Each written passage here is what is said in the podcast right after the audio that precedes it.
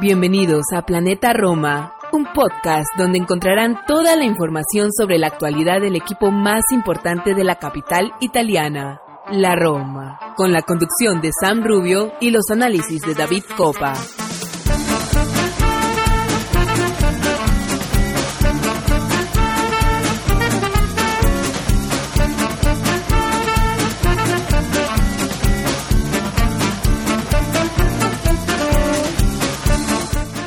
Bienvenidos a un programa más de Planeta Roma Podcast. Hoy estamos en el episodio número 229, martes 23 eh, de enero, hora 2.41 de la tarde, hora de La Habana, hora de Miami. Eh, súmenle 6 horas más y llegarán hasta Europa, 8 de la noche, 40 minutos, pasada ya empezada la noche en Europa, en España, en Roma eh, en este martes a pocas horas del partido amistoso entre la Roma y el Al-Shabaab, partido que se disputará en, en, Arabia, en el Medio Oriente, en Riyadh, eh, para ser más precisos, un partido que ya estaba preacordado, eh, un partido que, que, entra en el paquete eh, de los sponsors principales de Roma, que es Riyadh Season, que es un, no más que un festival que se organiza, que, que, involucra muchísimas ramas en Arabia. Y va a estar allá la Roma jugando este amistoso con un equipo que estuvo incluso cortejando a José Mourinho, que ya hoy, hace una semana, que no es entrenador de, de, la Roma. Vamos a estar hablando de, de, muchísimas cosas. Tenemos el primer partido, ya ha iniciado oficialmente la era de Rossi con sobre el campo un partido de hace algunos días que vamos a comentar, aunque nos queda un poquito lejos en el tiempo, pero vamos a, comentarlo un poquito, sensaciones, cosas nos gustó, que nos gustó más, menos, y, otras situaciones más, ¿no? Un poquito de calcio mercado, eh, algunos cambios, hipótesis, y esta búsqueda del, casting interminable para el director deportivo. Vamos a hacer aquí un poquito de reflexión y, poco más. Así que nada, bienvenidos al, al episodio número eh, 229 de Planeta Roma. Así que vamos a una pausa, enseguida estamos acá en los micrófonos de este podcast para analizar con siempre con objetividad y con mucho cariño a nuestra querida llamada Roma.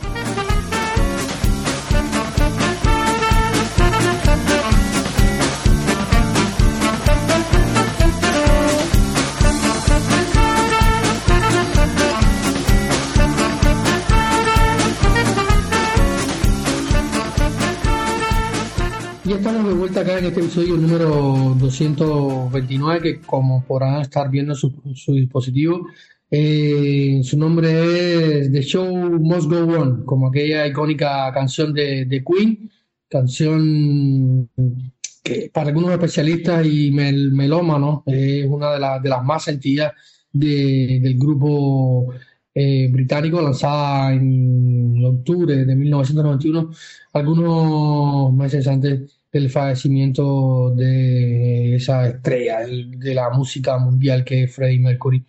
Y, sin duda eh, tiene que seguir el show, que la vida sigue. Eh, se ha hablado muchísimo en esos últimos días de Mourinho, ha habido debates, pudimos ver el Estadio Olímpico como estuvo este último sábado, donde la Roma recibió al Gela Verona que hizo un partido muy decente.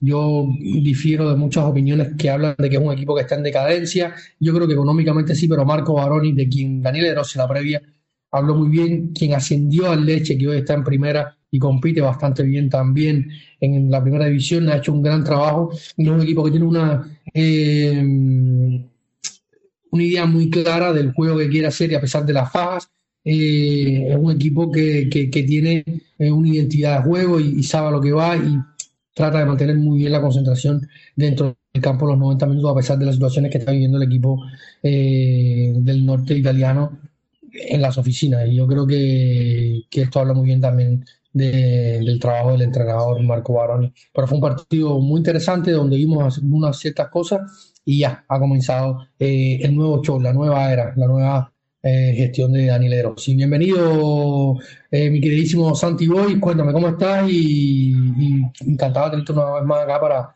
para conversar sobre nuestra querida llamada Roma. Hola David, pues, muy bien, la verdad es que muy bien con, con, las expectativas que comentábamos en nuestro último programa, con esa ilusión renovada debido a tener a Daniele otra vez dentro de la estructura de lo que es el primer equipo de, de la Roma y, creo que, este primer partido, aunque quizás el final de lo mismo nos pudiera dejar un pequeño amargor, la primera parte fue lo suficientemente buena y diferente a lo que veníamos viviendo en las últimas semanas como para generarnos esa llama, ¿no? Como para agrandarnos y avivarnos el fuego de, la ilusión que nos traía Daniele. Correcto, Santi, habíamos hecho, les, informo que habíamos hecho un, episodio en la previa de este partido que por cuestiones técnicas eh, no, pudo, no pudo salir al aire, desgraciadamente, pero habíamos esperado el, el, mismo viernes tras la mesa de prensa de Daniel De Rossi, que fue ese viernes muy temprano en la mañana para mí y también para, para, para Europa, a 10 de la mañana, si mal no recuerdo. La primera mesa de prensa donde Daniel se presentó ante, los ante los medios, una, una mesa de prensa muy coherente, si no lo han leído, no lo han visto, le invito a que pasen por planetaroma.net o puedan ir al canal de YouTube del club para que vean o vean esta mesa de prensa que es para mí muy coherente, una gran muestra de lo que podemos esperar como Daniele De Rossi y que también rompe con una comunicación y con una dialéctica diferente a la que venía llevando eh, José Mourinho al frente de la Roma. Y a pesar de que yo quiero mucho a José y que siempre lo aprecio mucho y, que lo disfruté mucho, como, como dije acá en el último episodio, eh, se agradecía, ¿no? Se agradecía un poco este bajarle el tono a ciertas cosas, hablar, enfocarse un poco más en el campo y, romper con, ciertos temas y, sentir otra, otro ambiente, ¿no? Y con todo lo que pasó tras la salida de José Mourinho, las declaraciones de, los jugadores, cambios dentro de Trigoria en cuanto a dinámicas, eh, se nota que hay un ambiente un tanto más descompresionado, por lo decirlo, se, se, descompresionó todo, Santi. Sí, incluso eh, lo hemos mencionado muchísimas veces, ¿eh? la, cantidad de ruedas de prensa o declaraciones, en primer lugar, que no se llevan a cabo, que no se ejecutan, el, famoso ya silencio estampa de, de, la Roma, es algo que creo que ha acabado mm, cayendo más en el debe que en el haber, en la balanza de, de Mourinho y de la Roma en los últimos eh, tiempos eh, eh, delante del equipo Yolo Rosso. Y por otro lado, también lo hemos comentado, me gusta la rueda de prensa, pero me gusta hablar. No solo elogiar cuando Mourinho es sarcástico y dice esto y dice lo otro para dar un palo, sino hablar de fútbol. Y en este sentido, Em, creo que, que, Daniele, en, esas, en esos cortes que tú preparaste muy bien y que lamentablemente, pues por cuestiones técnicas no, no pudimos emitir, eh, Daniele lo transmitía, ¿no? Eh, la ilusión al que mencionaba antes y también esa ambición. Volvió a hacer referencia a lograr un cuarto puesto, algo que Mourinho en inicio de temporada sí mencionó y que últimamente estaba recogiendo cable, como se dice vulgarmente en español, porque ya empezaba a poner muchos equipos por delante nuestro. Creo que Daniele en ese sentido eh, dijo y, alabó la calidad de sus jugadores y de, su plantilla, dijo querer y ambicionar ese, ese cuarto puesto, no en vano. Hay una cláusula, si no me equivoco David, y si lo hago me corriges, que, él mismo ha solicitado y ha pedido a la Roma que se incluyera en su contrato, que es por lograr la clasificación para la Liga de Campeones, es un bonus, un plus económico en ese aspecto. Y, y creo que todo esto también habla a las claras. De Rossi no se esconde. Sabe que tendrá carencias lógicas como entrenador en su incipiente carrera como técnico y preparador, pero no se esconde de ambicionar y necesitar que la y saber la realidad de la Roma.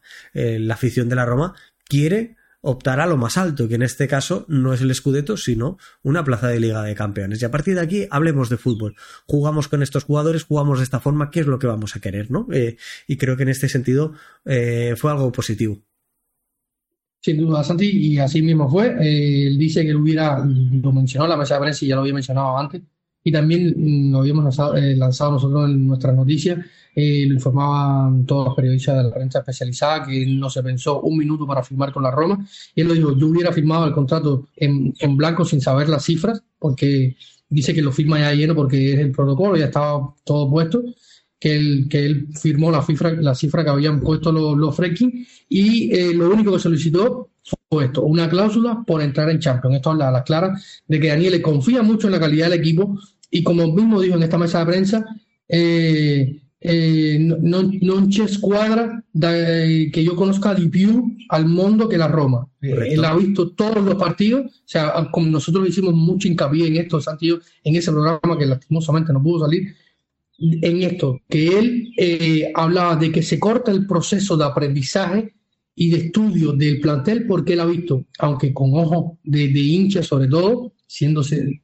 un tifoso como nosotros de la Roma, eh, ha visto todos los partidos de la Roma de siempre. Y esto le ayuda y sobre todo, como le decía Santi en aquel programa, a tener el contexto de por qué José Mourinho puso a, a, a en el mediocampo, lo trazó, lo adelantó, lo puso más por un día por de carrilero por la derecha, lo puso de central, o cambió a Ricky, lo puso a por la banda opuesta, o puso a, a más cerca de, de, de, de, Lukaku. Tiene el contexto de lo que pasaron ciertas cosas y puede ajustar el funcionamiento del equipo ya teniendo una idea preconcebida y un conocimiento claro del, del, del juego que venía desarrollando la Roma, que él mismo dice que no es tan malo, por suerte eso no, no, nos, nos da un pequeño crédito a nosotros, Santi, y a ti sobre todo, que lo hemos hablado aquí cuando hacemos análisis tácticos del, del plantel, decía que la Roma no ha venido jugando tan mal como se venía diciendo, lo que sí había sido muy, muy inestable en cuanto a su rendimiento. Dicho esto,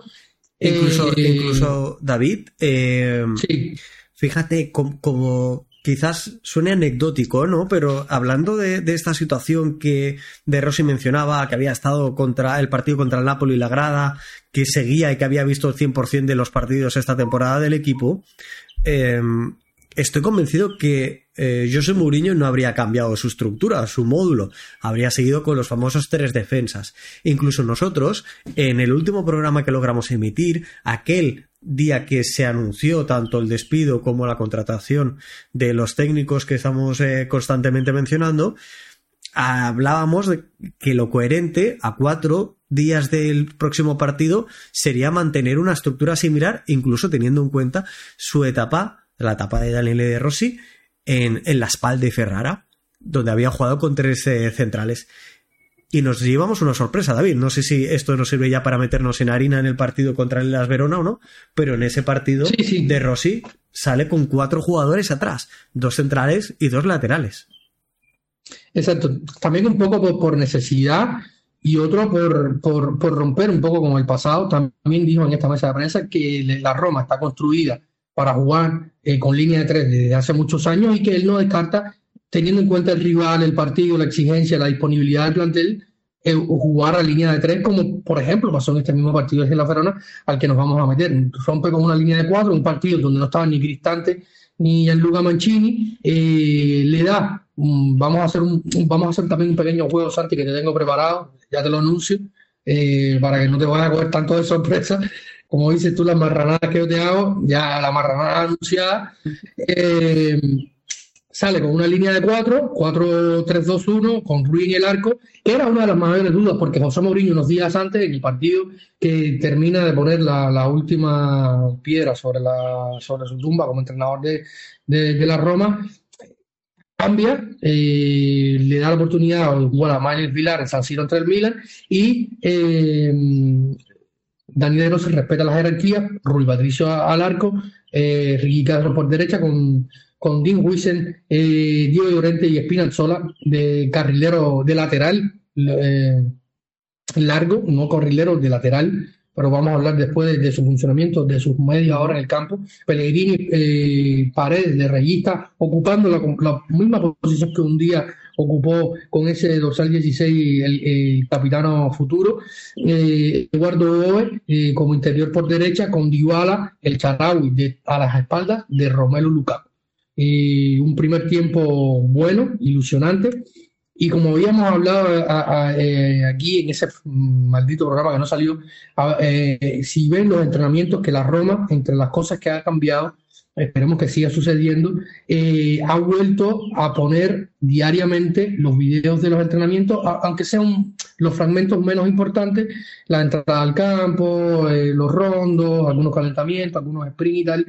Y en estos días, de los primeros días de Daniele, eh, había algo que me había llamado la atención, que lo, había, lo, hablé en privado con, con Santi cuando preparábamos los programas y tal, y era eh, la insistencia de Daniel en eh, pala più veloce, pala più veloce, pala più veloce, que es balón rápido, mover el balón rápido, mover la pelota rápido, y vimos una Roma Santi eh, con un movimiento, o sea, porque cuando se habla de intensidad, muchas veces se habla de un partido intenso desde lo físico, pero también está la intensidad en cuanto al vértigo de, que al final eh, el que pone el vértigo generalmente en los partidos es la pelota, es la rápido que tú puedas mover la pelota. La Roma fue un equipo que con pelota la movió más rápido en ciertas zonas del campo y a uno dos toques, uno dos toques, uno dos toques y se vieron jugadas muy bien elaboradas eh, y, yo creo que, que, ya, ya la Roma venía dando un poco eh, de esto, que lo habíamos hablado acá varias veces, y con Daniel se acentúa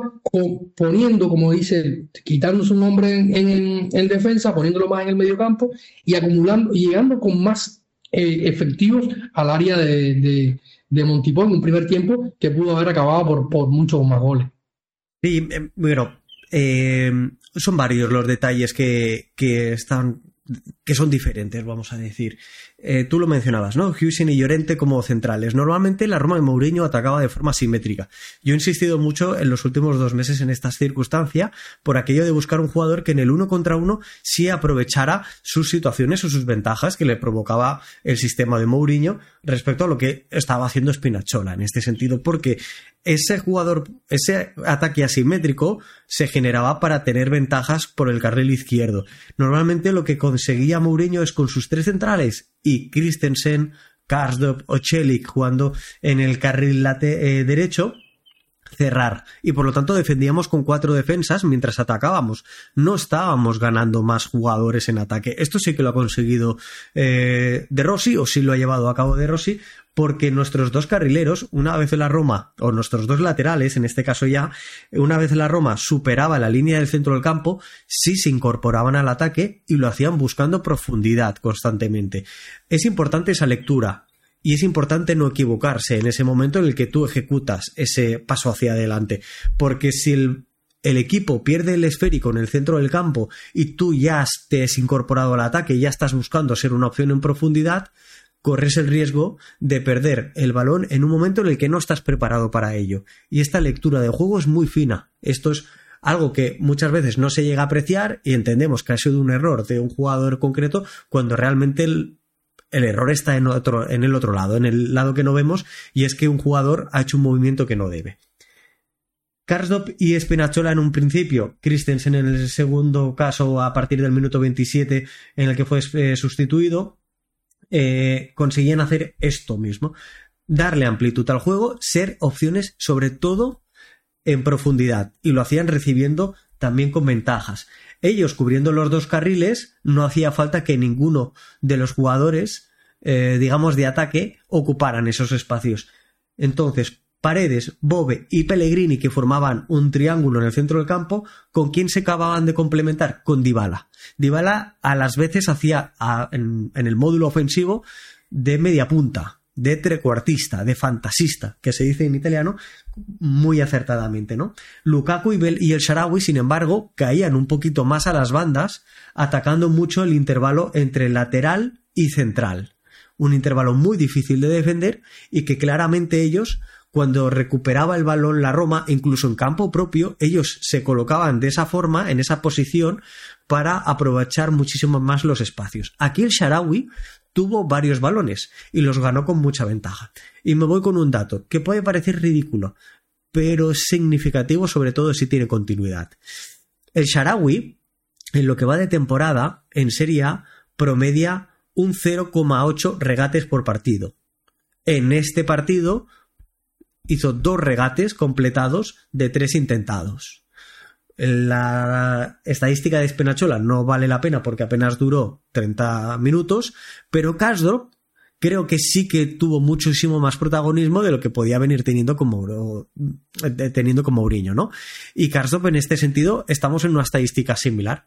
No completaba un regate por partido, ¿vale? Y sin embargo, en esta ocasión ya tuvo más presencia en, ataque rival y tuvo jugadas en las que pudo disfrutar de un uno contra uno o de llegadas al área rival. Los dos laterales fueron muy importantes porque además permitieron que Dybala jugará muchísimo por dentro. Y la velocidad que tú decías respecto a lo que se preguntaba y lo comentamos nosotros en uno de los vídeos y nosotros lo comentamos en el grupo de los Patreons, ¿dónde está queriendo poner esa velocidad? A todas luces lo pudimos ver en el primer tiempo. Quiere que se juegue rápido cuando el balón llega a los pies de Pellegrini, de Dybala, en tres cuartos de campo o incluso un poquito antes, en la medular, ya en campo, en campo rival. Si aquí aceleramos la jugada, la Roma puede atacar con muchísimo peligro. Dos lanzadores, como pueden ser eh, eh, por los costados Lukaku y el Sharawi, que me pareció muy significativo. Es cierto que en el segundo tiempo luego acaba cambiando y hace Lukaku pareja con Velotti, pero jugadores que en el caso del Sharawi puede ir muy bien al espacio. Hay que tener en cuenta que Zalewski sale por Dybala y acaba haciendo un poco esta función también. Y, y aquí es donde se puede generar la diferencia si tú juntas jugadores de mucha calidad, que es lo que le reclamamos a Mourinho en el inicio de esta temporada, esos Pellegrini, estos Paredes, Bobe, Cristiante, Dybala, Aguar, son jugadores que no les quema el balón y que a distancias cortas ellos tienen la habilidad y sobre todo el atrevimiento de dar velocidad al balón, porque tienen el gesto técnico suficiente para ello. Cuando tú no eres bueno técnicamente, dudas más, necesitas levantar la cabeza y aquí el rival se te echa encima. Si juegas rápido, eres capaz de superar presión, generar superioridad y atacar con muchísimo más peligro.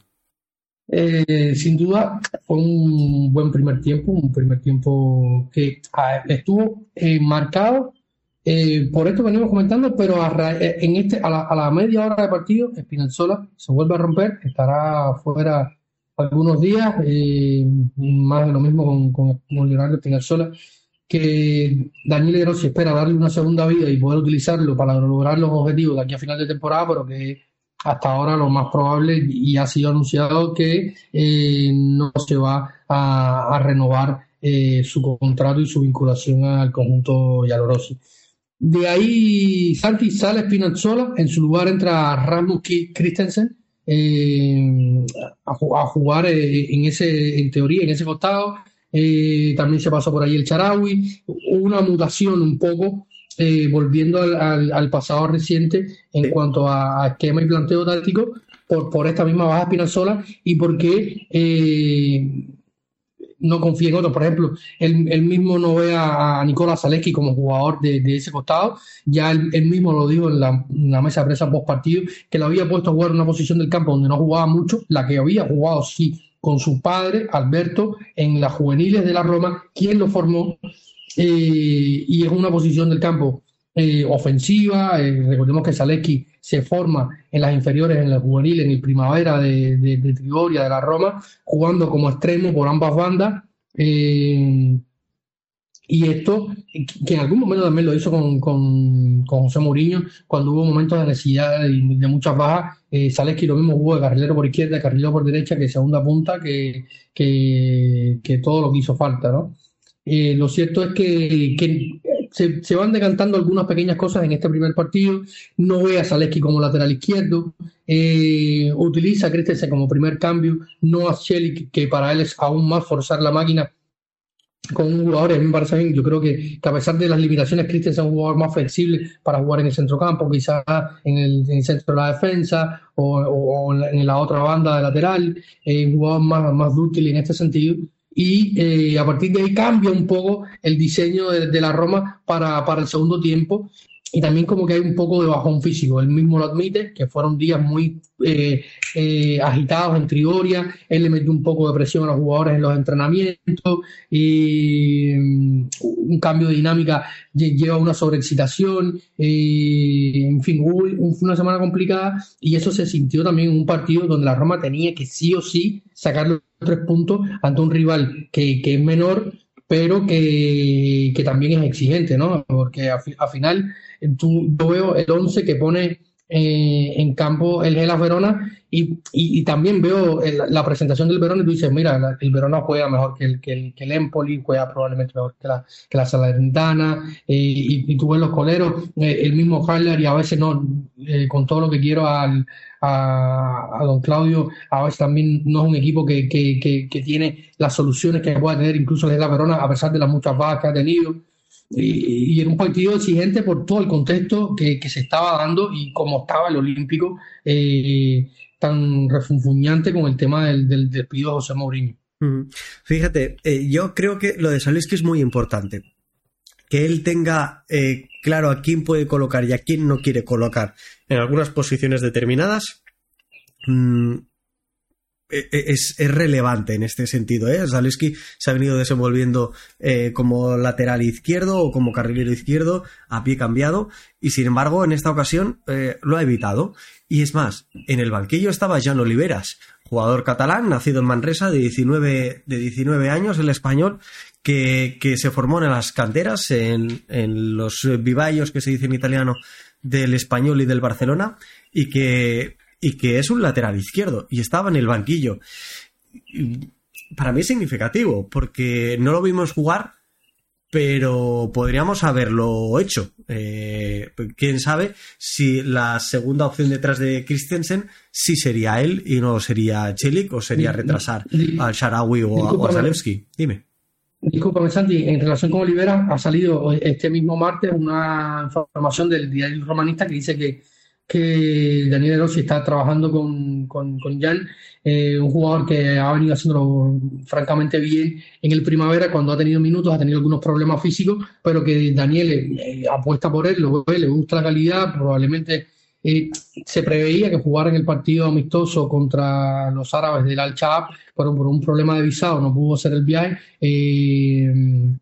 Pero es un jugador que, como tú decías, efectivamente eh, lo ve y está ahí. Ya había estado alguna otra, alguna que otra vez con José Mourinho entre los convocados, entrenando con el primer equipo, eh, pero a lo mejor si el partido hubiera tomado un destino diferente, terminando un primer tiempo con un 3 a 0, a lo mejor el propio Pisili hubiera entrado, no hubiera hecho horas extras eh, Lorenzo Pellegrini, que había estado también tocado en este inicio de segunda parte, pero lo cierto es que, que vamos viendo cosas llamativas. Sí, eh, y lo que decías es cierto, ¿eh? Con, ya no solo con la entrada de Christensen, que creo que en el primer tiempo, en cierta manera, se mantiene eh, la idea, eh, creo que, que incluso a, la Roma le vino mal el, el, descanso, porque estaba en un buen momento. Y en, en el segundo tiempo, la Roma sí que da un paso atrás, sobre todo muy muy acentuado a partir del minuto 60 de encuentro, en el cual el físico cae en picado eh, los jugadores de la Roma y esto nos lleva a, a sufrir en exceso a nivel defensivo. ¿eh? El equipo sale de, desde un inicio con un bloque medio, muy habitual en los últimos tiempos, pero con una peculiaridad. Eh, toma la decisión muy muy clara de no ir arriba, de no atacar. De vez en cuando la Roma sí que lanzaba algunos eh, jugadores y yo aquí lo he dicho muchas veces, eh, mm, me ponía muy, muy nervioso ver cómo la Roma lanzaba de una forma muy descoordinada su presión alta y, quedándose eh, muy, muy expuesto. Obligaba a los centrales, los mejores partidos de la Roma de Mourinho los hemos visto en este curso, cuando los centrales lograban ir muy arriba y anticiparse. Es cierto que son jugadas a vida o muerte, y, pero que con la calidad de nuestros defensores sí que podían, o sí que no solían eh, ser efectivas pero la presión alta tendía a ser muy descoordinada, no, no, era, no era coral. En este sentido, con Daniele de Rossi en el primer encuentro al menos, lo que pudimos ver es un bloque medio en el cual el equipo eh, se mantenía sin llegar al área de Montipó. Cuando el, el Elas Verona trataba de salir más con el balón jugado, lo que hacía ese bloque medio sí que era morder. Mordía a partir de, digamos, eh, el segundo tercio de campo. De, de, si dividimos en tres el terreno de juego, tenemos una parte defendida por la Roma y una por el Elas y una parte central, donde al fin y al cabo, en la inmensa mayoría de los partidos acaban disputando la, la mayoría de los minutos, la, la, el mayor grueso de los minutos. En ese aspecto fue ahí donde la Roma se movió a las mil maravillas para atacar como para defender. ¿Qué es lo que nos pasó? Que en el primer tiempo defendimos muy juntos, los atacantes mordían en ese tramo y acompañaban los defensores, todas las segundas jugadas nos caían. Teníamos la virtud de hacernos con esos balones. En el segundo tiempo, además, aquí lo, tenía una exigencia que es algo que más de una persona de las que nos escucha se acordarán de Mourinho respecto a esto. Creo que lo hizo referencia eh, en un después de un partido contra en San Siro, contra el Inter o el Milan, eh, o en un partido me quiere sonar contra alguno de los equipos lombardos, uno de los dos equipos lombardos, y es qué exigencias ponemos a nivel defensivo al Dybala. Dybala y el Sharawi tenían exigencia defensiva, tenían que perseguir a sus laterales hasta nuestra parte defensiva, hasta nuestra área. Lo pudimos ver y evidentemente esto también va en contra de la gasolina del argentino. Eh, y además, cuando robaban el balón, o sea, cuando eh, el equipo presionaba y robaba, el equipo se activaba muy rápido. Después de una pérdida, se activaba rápido, lograba, lograba robar, que le durara muy poco el balón a Leilas Verona y a partir de aquí volver a atacar y generar y construir la jugada. Vimos unos buenos, muy, muy buenos minutos. En el segundo tiempo, sin embargo, eh, ese paso atrás, creo que a nivel físico sobre todo, hizo también que viéramos a un Christiansen formando básicamente como tercer eh, central. No tanto por, por esas eh, caídas en cuanto a cinco defensas defendiendo, sino sobre todo que a la hora de atacar no atacábamos con los dos laterales profundos como sí que lo habíamos hecho en el, en el primer tiempo. Se guardó muchísimo más la ropa, en, en definitiva. Completamente de acuerdo, mi querido Santi. Y no te voy a decir, vamos a hablar de mejores y peores porque ya han pasado bastantes días, hicimos una votación en la votación habitual que hacemos tanto en nuestro grupo de Patreon, que dicho sea de paso, un saludo a todos nuestros Patreon, gracias por estar, gracias por apoyarnos.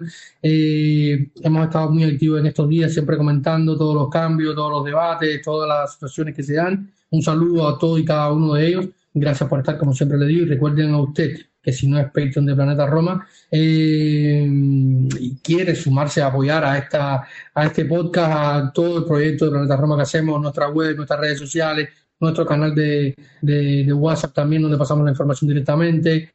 Eh, y todo lo que hacemos es simplemente patreon.com slash planeta Roma y ahí encontrarán nuestro espacio eh, con suscripciones que van de un dólar hasta tres dólares con varias opciones que vienen incluidas desde la, desde la inclusión de nuestro grupo eh, particular de WhatsApp donde va a tener con, contacto con todos los que formamos la redacción de Planeta Roma y con todos nuestros patrons donde siempre estamos analizando además de contenido partido, análisis y, más. Eh, fíjate, David, eh, por puntualizarlo, ¿eh? por si a la gente eh, le nace un poco la curiosidad.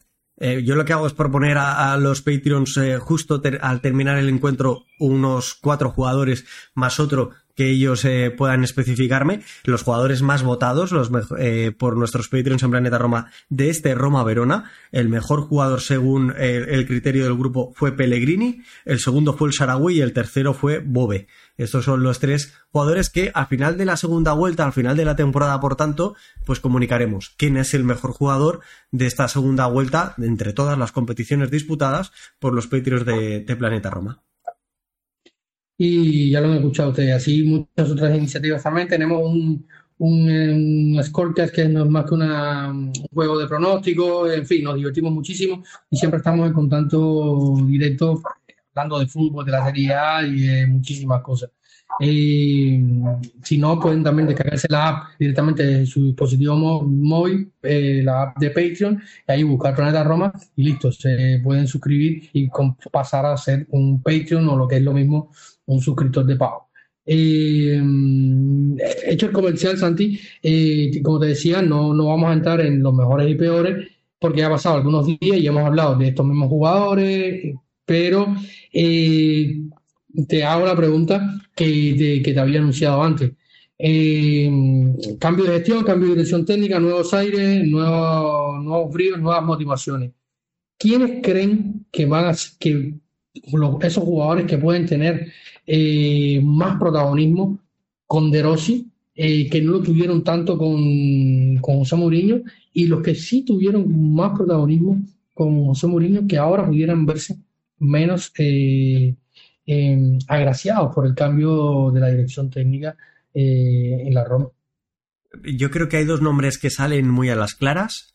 Em, todo hacía prever que Svilar pudiera, pudiera ser el, el, portero titular, el guardameta eh, titular de inicio ante el Verona, después de, de su suplencia en Copa, pero eh, verlo también eh, contra el Milan. Ese pequeño movimiento en los dos últimos encuentros de Mourinho, yo creo que nos iba a llevar a verlo también ante el Verona.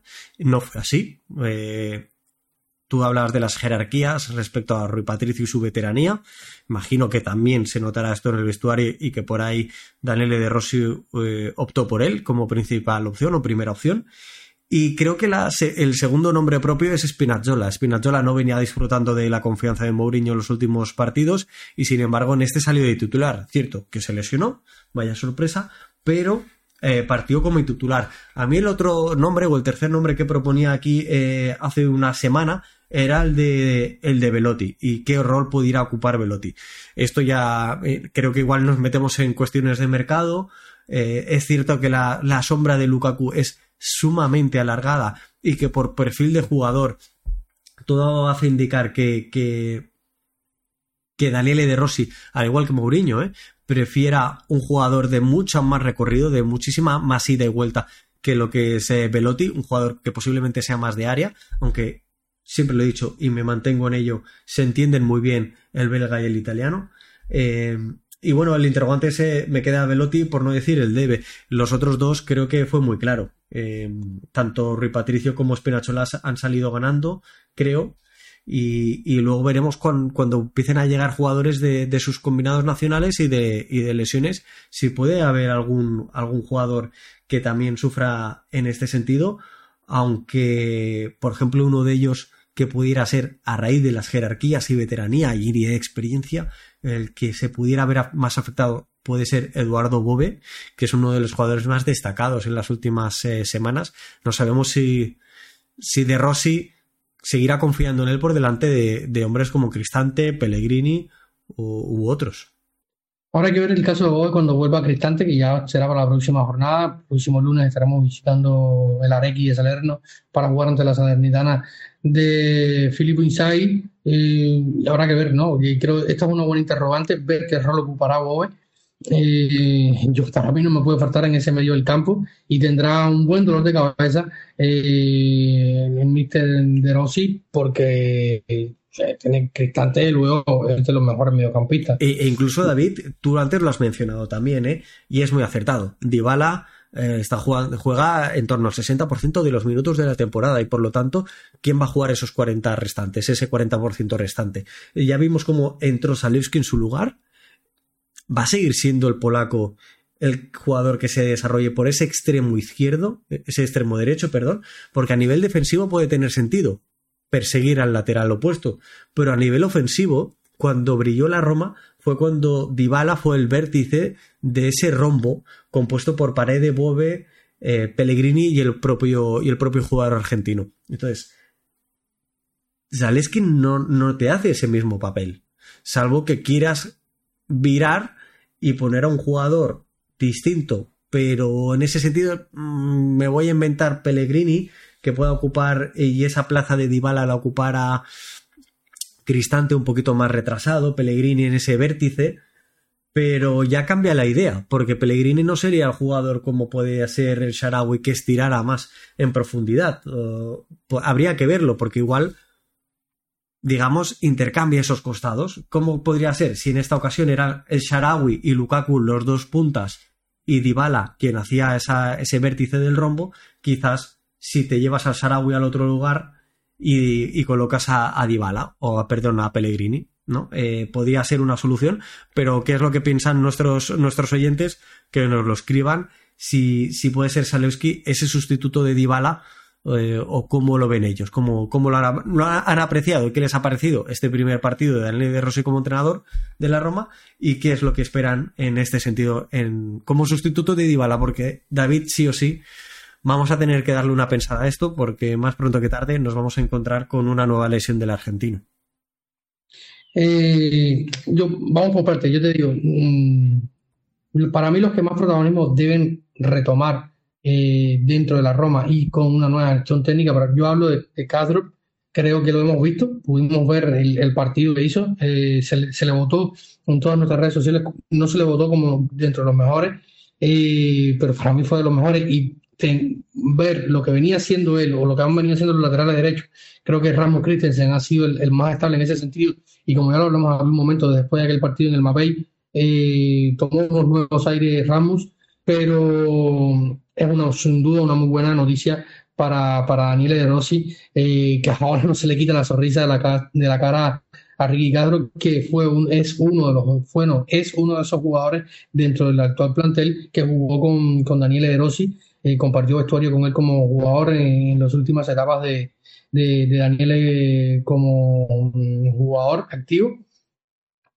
Luego, eh, el Charaui, yo creo que, que, que él habló muy bien en el postpartido, pero la jugada que, que tapa el primer gol es una pura maravilla y va a yo creo que va a potenciar muchísimo más este, esta faceta ofensiva de Daniel del Charaui, como tú decías, ya lo hemos venido viendo poco. Sobre el caso de Rui Patricio, yo creo que si en, e, a mí lo que me parece es que en esta primera semana quizás Daniel lo quiso recoger mucho más el avispero y digo, mira, vamos a, respetar la jerarquía con Rui, pero si yo eh, pensando en el bien de la Roma, al final Rui no va a renovar el contrato, al menos hasta ahora no se ha dicho nada, y al final el Fila tiene un contrato hasta 2025 un activo fijo del club de momento, y oye, pruébalo a ver qué puede dar, y a lo mejor se, se revela como un gran portero y tienes un problema menos de, de, cara al verano, o eh, no te queda tan claro, pero se revaloriza un poco y le llega alguna oferta que te puede dejar algún dividendo, porque al final todo va a ser profit con el Vila, porque va a coste cero desde el Benfica. Yo creo que, que estas son situaciones que, que, debería evaluar, pero bueno, estamos aquí en el, en el campo de las hipótesis, pero básicamente eso. Y, luego, Santi, sobre la variante táctica. Eh, la información en las últimas horas es que Daniel De Rossi, o sea, los Fredkin han hablado con Daniel De Rossi y le han tratado de prometer que van a hacer dos movimientos de cara al mercado. Uno es un extremo derecho para darle esos minutos a Dybala, por lo que esto indicaría que el propio De Rossi no ve a Zalewski efectivamente haciendo estas labores, sino lo vería más como un recambio quizás del Charawi por el costado izquierdo eh, o, en el extremo izquierdo o en la zona izquierda del campo eh, cuando esté jugando con este 4 3-2-1 eh, y, el otro y el otro rol o la otra posición que ha pedido reforzar Daniel es el lateral izquierdo por lo tanto, se descarta que ni el propio Charawi ni el propio Saleki van a volver a jugar por ahí, eh, buscando una posición más en ese lado. Habrá que ver, el, quedan, no sé, 7, 8 días en este momento. Eh, eh, ¿Qué, puede hacer eh, Thiago Pinto en, estos, en esta semanita que queda de, último fin de mercado? A lo mejor eh, se hablaba incluso de Velotti, que tú mencionabas, podría ser un, sacrificado para eh, hacer un, intercambio con, con Jonathan y con E de la, de la Fiore, que está queriendo salir, pero hay que ajustar algunas cuentas, sobre todo porque el sueldo de Velotti es mucho más alto que el de que ver cómo se palean esas cosas.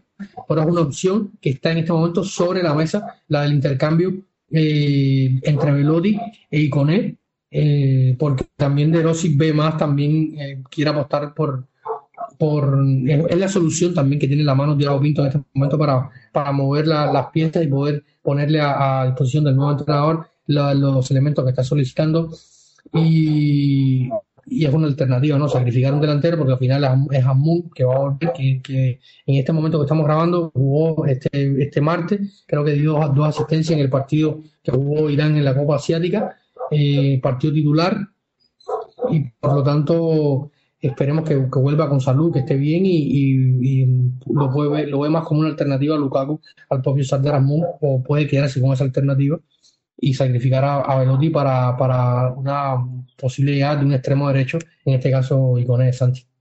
Icone ahora mismo en todas las eh, competencias con la Fiorentina lleva tan solo dos goles. Eh, sus datos en las últimas tres temporadas con la Fiorentina tampoco son muy bollantes y evidentemente si no no estaríamos hablando de él porque estaría en, o, la, o bien la Fiorentina no lo querría soltar o, o estaría en otro equipo directamente de, mayor nivel. Lo que hay que pensar es si con el cambio de entrenador y por lo tanto de idea de juego, de, módulo, de estructura, la idea que tenga de Rossi y la capacidad que tenga Thiago Pinto, la Roma, de darle un par de jugadores que, que le puedan asentar en ese sentido, porque Icone es un jugador bastante más versátil que, y bastante más veloz al espacio de lo que es Velotti. El miedo que yo tendría aquí o tengo aquí es que en el caso de una posible lesión de Lukaku no tendríamos un perfil similar, porque ese sería Velotti y lo, lo, dejaríamos marchar. Pero es cierto que teniendo en cuenta los jugadores que tú tienes en propiedad, es el con el único con el que puedes conseguir o el que puedes utilizar de moneda de cambio o el que podrías conseguir algún tipo de ingreso económico. Porque Azmoun no es el mismo tipo de delantero, pero es un jugador cedido y que por lo tanto tú no puedes eh, conseguir o no puedes utilizarlo como moneda de cambio. Eh, en la parte del, lateral izquierdo, David, lo hemos comentado ya en el programa, cuando hemos hecho referencia a Jan Oliveras. Eh, este primer encuentro ha sido una pista muy clara eh, que, que De Rossi va a necesitar un lateral izquierdo si continúa con esta idea. De ahí, de ahí incluso, ahora que, te daba paso, me quedaba en silencio para darte paso, David, pero de ahí que en estas eh, conversaciones, en estos rumores de calcio mercato que se vienen escuchando con la Fiorentina en las últimas horas, eh, el único nombre de la Fiorentina no ha sido Iconé. Es que se ha hablado también de, de Viraghi. Claro, Cristiano Viraghi es el lateral izquierdo con muy buen pie, todo hay que decirlo. Eh, evidentemente, mm, difícil que salga de la Fiorentina, mucho más por un, préstamo, pero, pero claro, tiene su sentido que se haya barajado el nombre de, Cristiano Viraghi, porque evidentemente es una posición la suya que todo hace indicar que ahora mismo tenemos una necesidad. Exactamente. La Roma, cuando se dicen los rumores que hay en, el mercado, que la Roma, cuando entabló esta negociación con la Fiore por Velotti, que la Fiore sigue bastante, lleva bastante tiempo siguiendo a Andrea Velotti, no es algo reciente, no es algo nuevo. Si, si ven las informaciones en nuestra página web, la filtran por Andrea Velotti Fiorentina, ahí podrán encontrar los rumores que llevan bastante algún tiempo ligando a Galo con el conjunto Viola. Lo cierto es que la Roma habría preguntado por qué ya ir ahí, pero no, no, no te lo van a dar. Por supuesto, el capitán es el segundo, eh, el segundo de, Di Marco en la selección italiana de cara a la Euro, que es el titular y, un jugador de lo mejorcito que hay en Italia en este sentido. Muy difícilmente un equipo que está también metido a lleno en la, en la pelea por los puestos de Champions se vaya a quitar el capitán para dártelo por, por Andrea Velotti. Cuando, cuando ellos tienen otros delanteros, aunque el, el, experimento en Sola, que en su momento se lió bastante a la Roma, ha salido francamente mal para la, para la Fiore y que no lo pagaron poco, el ex eh, jugador de la, de la Spezia. Eh, lo cierto es que la Roma necesita un lateral izquierdo. En, en, en, este momento que grabamos, de hecho, ha salido un nuevo nombre y un nuevo nombre que ya alguna vez tú y yo comentamos, pero han salido, o sea, los nombres que sean, además de este de Viral, que es una eh, sugerencia un poco rocambolesca, por así decirlo, ha salido esta mañana por parte de del Corriere del Sport del nombre de, Michel Baker, que yo preferiría que jugara Olivera, sinceramente. Eh, eh, y el otro que ha salido justo en este instante que grabamos el podcast es el de Angelino.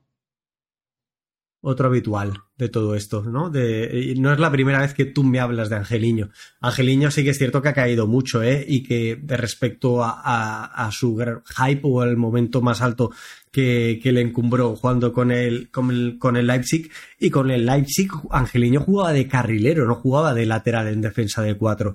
Esto hay que tenerlo en cuenta. El mejor momento del, del defensor eh, o lateral español ha sido, ha sido jugando con el módulo antiguo de la Roma y no con, con este previsiblemente actual. Em, difícil. Y lo de, lo de Michel Baker. Mm, es cierto que salió del Leverkusen porque se quedó sin espacio con la llegada de Alejandro Guimaldo, que es varios escalones por encima del neerlandés. Em, es un jugador con experiencia, que ha jugado en Bundesliga, que ha jugado en el país Saint Germain. Mm, tiene recorrido, es cierto, pero pero no, no, no es un nombre que a mí mm, me alegre y que creo que además además creo que es un jugador bastante desequilibrado en ese aspecto, es de esos jugadores eh, estilo Spinachola desde la perspectiva de eh, que son más prolíferos en, en, ataque que en defensa y que en defensa tienden a, tener muchas dificultades a la hora de girarse y de, y de, perseguir con, o de perfilarse respecto a la persecución de su marca. A, mí en ese sentido mm, me genera muchísimas dudas. Lo cierto es que Angeliño eh, está jugando en Turquía, en Galatasaray, habría tenido algunos problemas allí, no se adapta, el Galatasaray lo quiere sacar, no sé. Lo cierto es que ha estado en el, en el foco eh, del mercado italiano porque también el Torino de Iván Juric, que sí juega con línea de tres y con carrileros altos, eh, estarían también interesados en hacerse con el ex jugador del, Red Bull Leipzig, que como decía Santi, en algún momento marcó un hype porque era un espectáculo ver a mm. jugar a Angeliño por esa banda del conjunto alemán. Eh, mucho vuelta, eh, llegando al fondo, tirando centro, buena pegada. Era un jugador que, realmente era, era espectacular a la vista lo que luego se fue viviendo. Y según me contaste tú alguna vez, no, no estaba como que muy interesado en el fútbol, ¿no? ¿Y Angeliño? Sí, ¿no? No me hiciste un cuento que no. No, ahora no, ah, ahora no recuerdo, pero eh, eh, es un muchacho que es cierto que por edad y, por momentos eh, debería haberse mantenido mucho más, mucho más tiempo. Y, su caída ha sido estrepitosa es un jugador que, se formó en, fútbol base, si no recuerdo mal, del Deportivo de La Coruña, para luego pasar al del Manchester City y, que se esperaba muchísimo más de él. Y creo que de forma extradeportiva eh, ha estado demasiado poco preocupado por mantener ese rendimiento que en su momento eh, era eh, llamadas constantes en el, digamos, poder mediático español en cuanto a que participará con la selección española en ese aspecto, la verdad. Roma se está moviendo en el mercado a, una semana de que cierre este mercado de pases. Eh, Diego Pinto dejará el cargo justo tras el final de este mercado invierno y a partir de ahí se habla de la dirección deportiva, de un nuevo cambio de la dirección deportiva son muchos nombres. Un casting más largo que, probablemente que quisiera Martin Scorsese para esta película de Killer of the Flower Moon, una película producida por, por, por y que ha, sido nominada a los Oscars. De hecho, tiene 10 nominaciones a los Oscars, incluido el de mejor película de, del año. Santi, ¿la, ¿la, has visto? ¿La has podido ver? Yo la tengo entre mis pendientes, pero sé que tiene muy buenas críticas y y además con, con, un monstruo de la actuación del cine moderno como es Leonardo DiCaprio. No, no, la, verdad que, que, no lo he visto. No soy muy cinéfilo, ¿eh? No, no, no me prodigo yo demasiado en ponerme películas en casa. Veo poco en la televisión. Cuando lo hago suelo ver eventos deportivos, en realidad. Pero, pero si para los Fredkin ha sido una alegría, como imagino que, lo ha debido ser, eh, creo que para nosotros también. no hay mal. O sea, en ese sentido, todo ayuda a, unos, a unos hombres o a una familia que está desembolsando dinero en la Roma sin, sin parar, con lo cual eh, yo me alegro, yo también lo celebro. David, estaba echando un vistazo muy rápido, ¿eh? La web especializada en mercado de fichajes como es Transfermarkt, eh, laterales izquierdos posición concreta, laterales izquierdos, que acaben contrato en junio de 2024.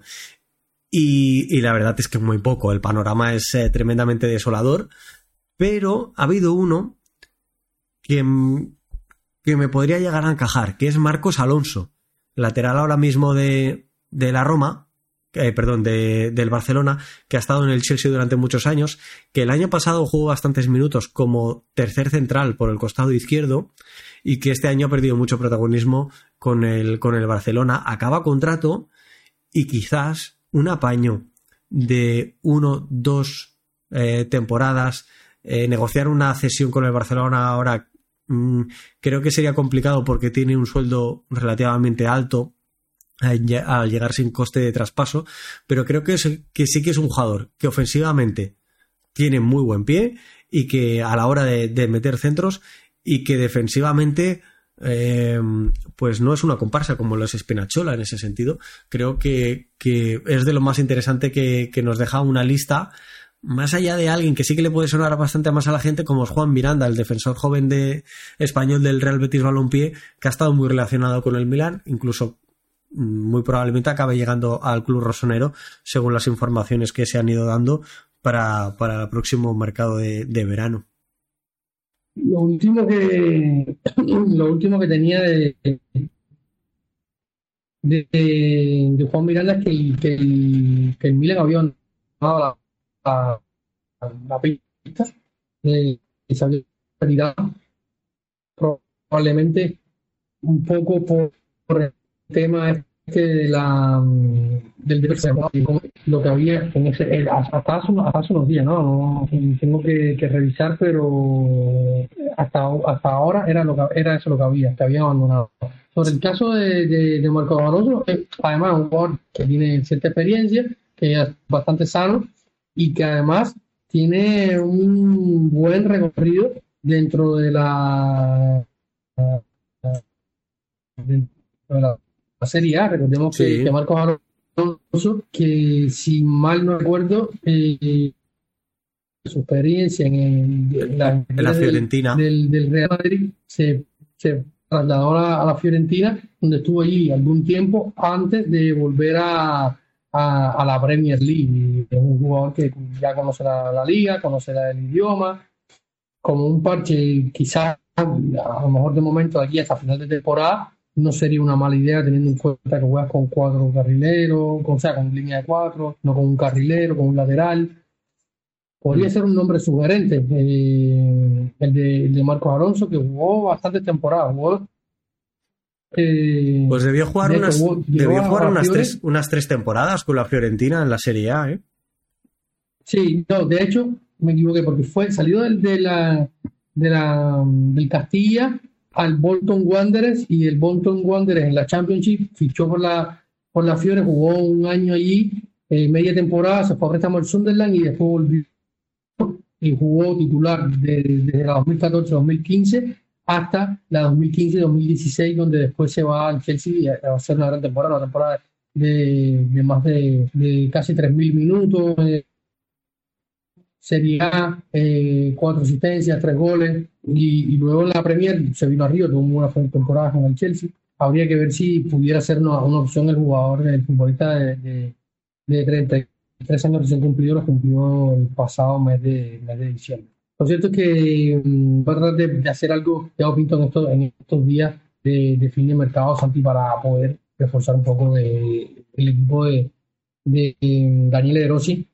que está haciendo un gran, o sea, está tratando de, de, de, trabajar lo más que se puede. Esta semana tenemos, como ya decíamos, el, mañana el, el, amistoso con el Alchabá. Probablemente estén escuchando este episodio antes que salga el, o, o, antes que se dé el partido, incluso después, pero son unas horas antes, 24 horas antes más o menos.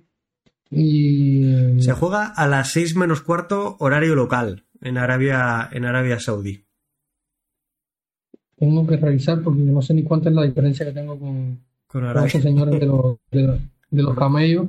Y luego, eh, y luego, hay que recordar que, que no el fin de semana, sino el próximo lunes, que es día 29, a las 20.45 de la tarde, Salernitana Roma en el Estadio Arequi de Salerno. Exactamente, y después el próximo lunes, febrero 5, eh, la Roma estará jugando en casa ante el Cagliari, eh, Claudio Ranieri, y o, Cinco días después estará enfrentando eh, también en el Olímpico al Inter de Milán, campeón de la Supercopa italiana. Luego tendremos un partido ante el Feyenoord en The Quip, donde ya ha sido confirmada por las autoridades pertinentes, donde ninguna de las dos aficiones, por razones ya más que conocidas, no se podrán trasladar ni de, de Países Bajos a Roma ni de Roma a, a Países Bajos.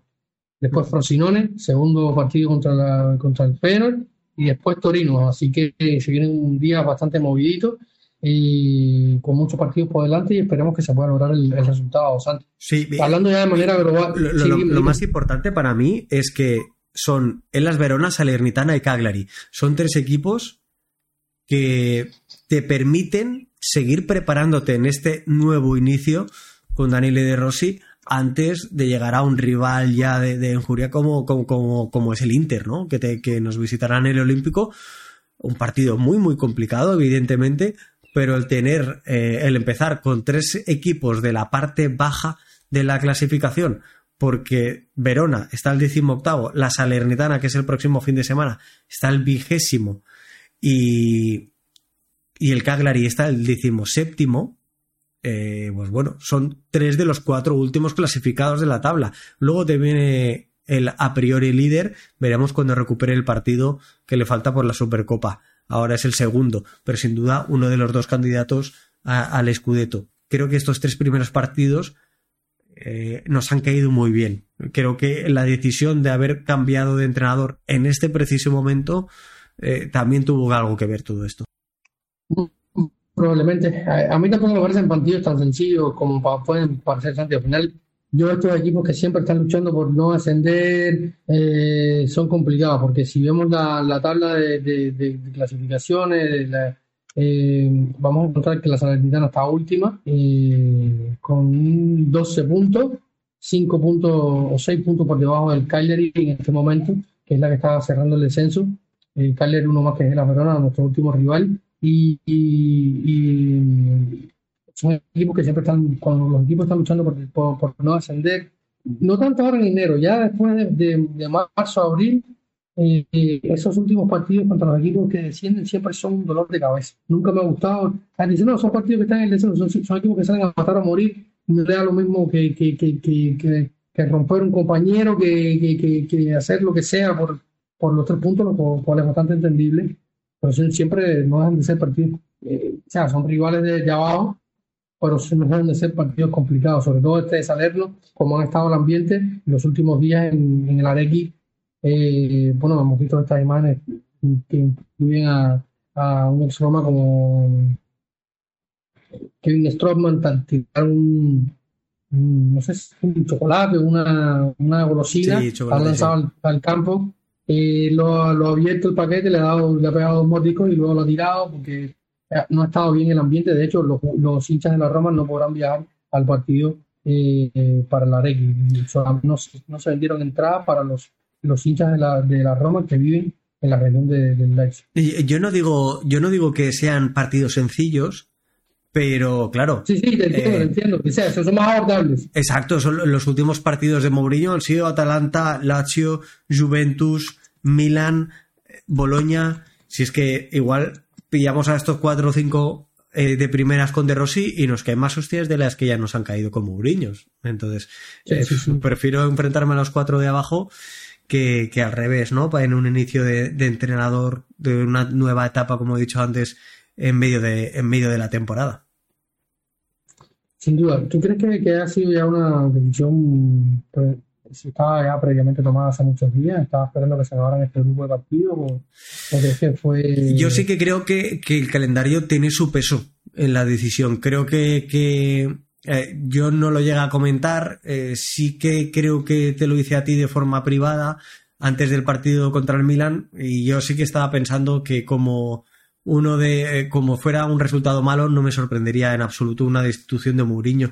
Hacía tiempo que, que, lo veía venir y por ahí no me sorprende.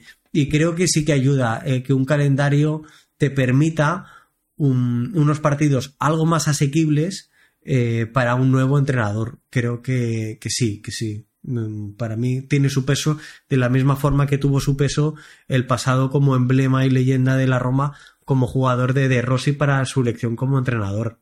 Sí, sí, sí. La elección del entrenador, eh, en algún momento nos había preguntado nuestro querido Gabriel Amadeo, uno de nuestros patrons, en los días esto bastante convulso, que de dónde nacía la, idea de, de De Rossi. Eh, la idea es toda de Ryan Fredkin. Ryan Fredkin, eh, el hijo de, Dan Fredkin, el presidente, presidente y vicepresidente de, de la Roma, que es quien realmente está viviendo en Roma desde la, que, que su padre compró el club. Eh, hace vida en Roma, tiene relaciones con el entorno romano, eh, y el que le sugiera al padre la idea de Daniele De Rossi, eh, porque ha tenido, ah, o sea, se creó una buena relación con, con Daniele en la visita a los estadios. Recordemos que eh, cuando, cuando Dan y Frecking adquieren la Roma, ellos eh, vuelven a conectar con el pasado de la Roma, no solo por las elecciones del escudo, de ciertas cosas que la afición lleva tiempo pidiendo y tal, eh, porque muchas veces se dice que los Frecking no escuchan a, los aficionados de la Roma con esto de, José Mourinho, lo cual es totalmente falso. y entre los temas de, del escudo, de bajar los precios del, de, las boletas para el estadio, la entrada para el estadio, se reconectó con gente como Daniele Rossi o Francesco Totti. Francesco Totti llevaba años sin ir al estadio olímpico cuando volvieron los Fredkin, porque eh, se había roto su relación por completo con James Paroter. Solamente falta recordar aquella icónica mesa de prensa de Francesco Totti en la sede del CONI, del Comité Olímpico Italiano, que le prestó eh, el presidente Malagó para que él diera aquella mesa de prensa donde tiró plomo, como hicimos nosotros acá en este de Latinoamérica, eh, tiró plomo hacia la directiva, hacia Monchi y hacia todo en esa salida que tuvo como directivo del club, que no fue eh, propiamente en las mejores condiciones.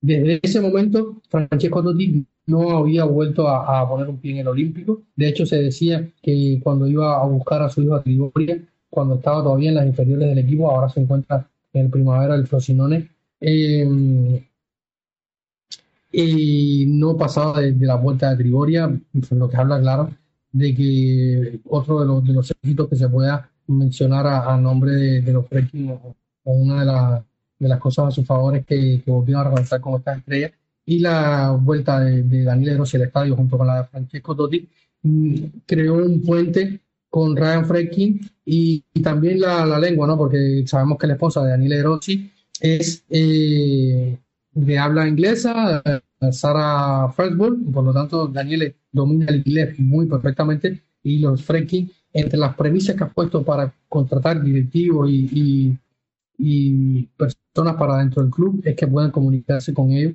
Por eso hoy casualmente salió una entrevista de, de Gianluca Petracchi dijo que, que con el inglés sobrevivía con lo justo y esto le permitió no poder llevar su relación con el más allá, a, pesar de que a lo mejor los que lo hubieran dejado, pero si no eh, puedes comunicarte con tus dueños, estás en un problema.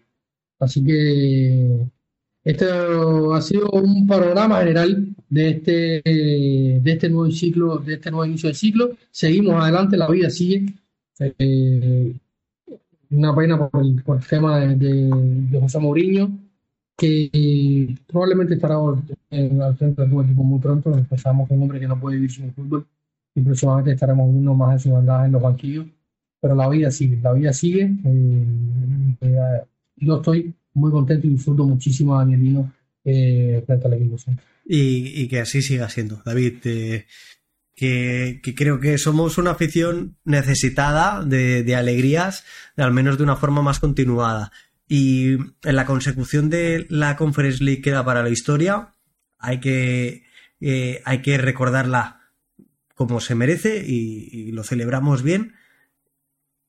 Pero es importante que el equipo tenga la capacidad y la virtud de empezar a clasificar para Liga de Campeones de forma continuada, porque económicamente te rinde mucho más eh, en, el fútbol actual el ser cuarto clasificado que, que el ganar la Copa Italia o que el ganar la Conference League. Entonces, por ahí la Roma debe empezar a generar proyecto continuista, debe generar un, una, un juego y, un equipo, una plantilla y ser un club que empieza a acostumbrarse a estar en Liga de Campeones. Ese debe ser el objetivo. Lo era al principio de la temporada y debe seguir siéndolo. Y al inicio de la siguiente temporada debe volver a plantearse de esta manera. El retroceder mm, no, no, debería ser una opción porque creo que ya se ha llegado a hacer. Entonces, debe seguir el, el saneamiento económico del club y debe seguir la ambición deportiva que nos, que nos lleve a esto. Y para finalizar, David, eh, el programa, solo una puntualización, porque creo que se lo han merecido, que se lo han ganado y que, y que debemos estar ahí, igual que estamos al lado del equipo masculino. Las chicas de la Roma, el Roma Femenile, juega eh, mañana a las 6.45 de la tarde su encuentro de Liga de Campeones ante el Bayern. Un encuentro absolutamente vital para la continuidad del equipo rosso en una competición que el año pasado, en su primera aparición, nos llevó a jugar los cuartos de final. Este año necesita ganar al Bayern para llegar a la última jornada con opciones.